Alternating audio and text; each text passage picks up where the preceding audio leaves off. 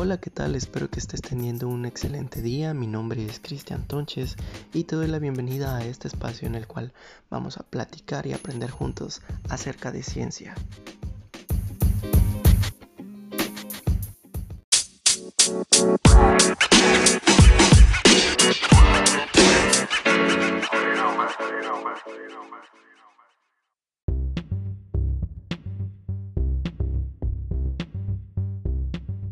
En la clase del día de hoy vamos a aprender acerca de nuestro sistema nervioso.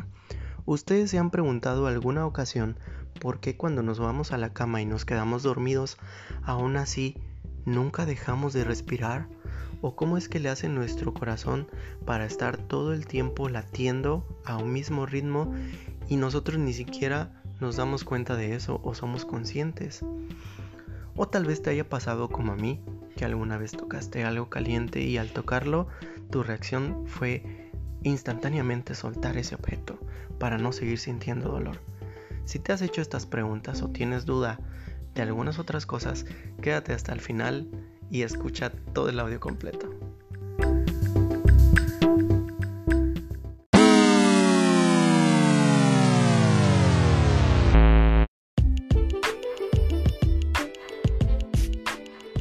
Responsable de todas las respuestas del cuerpo humano es el sistema nervioso, el cual a su vez lo podemos dividir entre sistema nervioso central y sistema nervioso periférico. Vamos a comenzar hablando acerca del sistema nervioso central. El sistema nervioso central está conformado por dos cosas principalmente. Número uno, el encéfalo y número dos, la médula espinal. El encéfalo, a su vez, está constituido por tres estructuras principales. Número 1, el cerebro. Número 2, el cerebelo. Y número 3, el tronco encefálico o también conocido como bulbo raquídeo. Estas tres estructuras, entre otras como la hipófisis o el hipotálamo, se encuentran protegidas y recubiertas por una estructura ósea que es dura, y que nosotros conocemos como cráneo, el cual protege a todo el encéfalo de cualquier daño causado por algún golpe.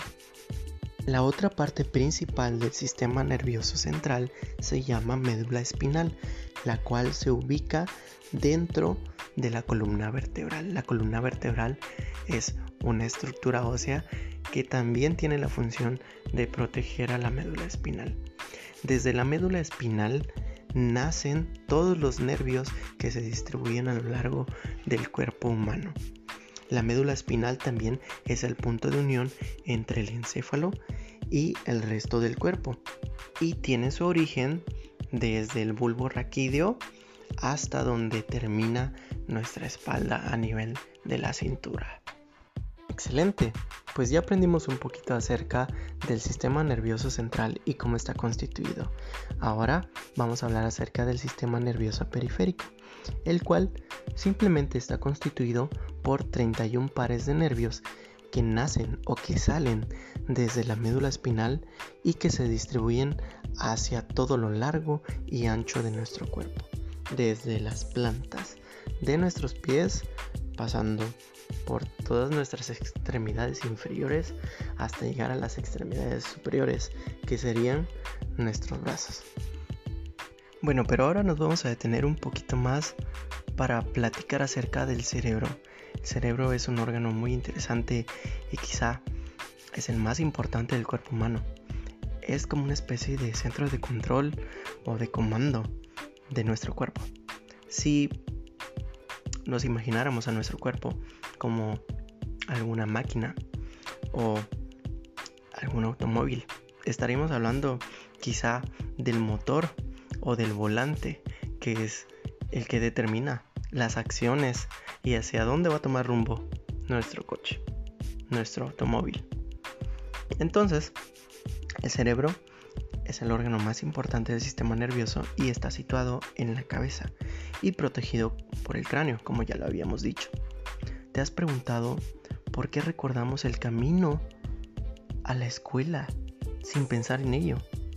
Pues es el cerebro el que se encarga de coordinar todas nuestras funciones vitales y de dar sentido a lo que ocurre él recibe las señales de nuestro alrededor y envía mensajes a las distintas partes del cuerpo para responder de forma adecuada.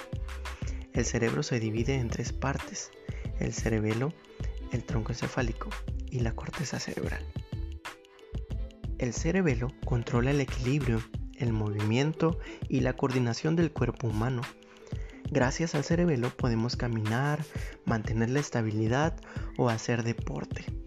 El tronco encefálico conecta el cerebro con la médula espinal, que baja desde el cuello hasta donde termina la espalda. Además, se encarga de coordinar todas las funciones vitales de nuestro cuerpo, como por ejemplo respirar, digerir los alimentos o impulsar la sangre por todo el organismo. La corteza cerebral es la capa más externa del cerebro y está formada por las neuronas, el cual es un tipo de células conectadas entre sí que transmiten la información a partir de impulsos nerviosos. El cerebro es el director del cuerpo. Recibe señales de nuestro alrededor y envía mensajes para que las distintas partes como piernas, brazos, etc. respondan mejor. Por ejemplo, si tocamos un plato caliente, el cerebro mandará una señal a nuestra mano para que bajemos el plato rápido. Menos mal, si no podríamos quemarnos. El cerebro está dividido en dos grandes partes, el hemisferio derecho y el hemisferio izquierdo, que están conectados entre sí por unas fibras conocidas como cuerpos callosos. En el hemisferio izquierdo se llevan a cabo tareas muy importantes como el cálculo, el razonamiento o el lenguaje. En el hemisferio derecho se llevan a cabo tareas relacionadas con la intuición y la creatividad. Sí, este hemisferio es el que se encarga de la música y el arte. ¿Sabías que el hemisferio derecho se encarga del control de la parte izquierda de nuestro cuerpo y el hemisferio izquierdo de la parte derecha? ¡Qué curioso! Están cruzados. Ambos hemisferios están formados a su vez por cuatro lóbulos, frontal, parietal, temporal y occipital, y cada uno lleva a cabo distintas funciones del cerebro. El lóbulo frontal se encarga de planificar las acciones que tenemos que realizar y de regular las emociones. El lóbulo parietal se ocupa de dar significado en la información que recibe de los sentidos.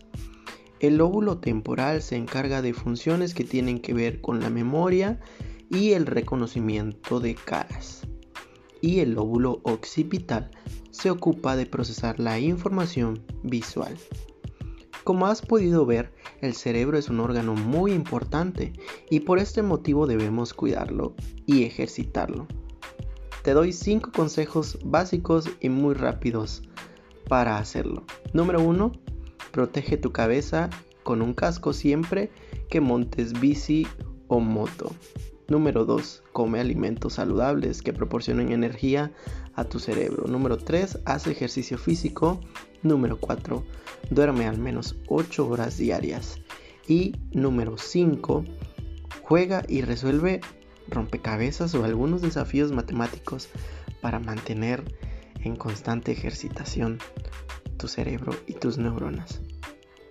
¿Verdad que el cerebro es maravilloso?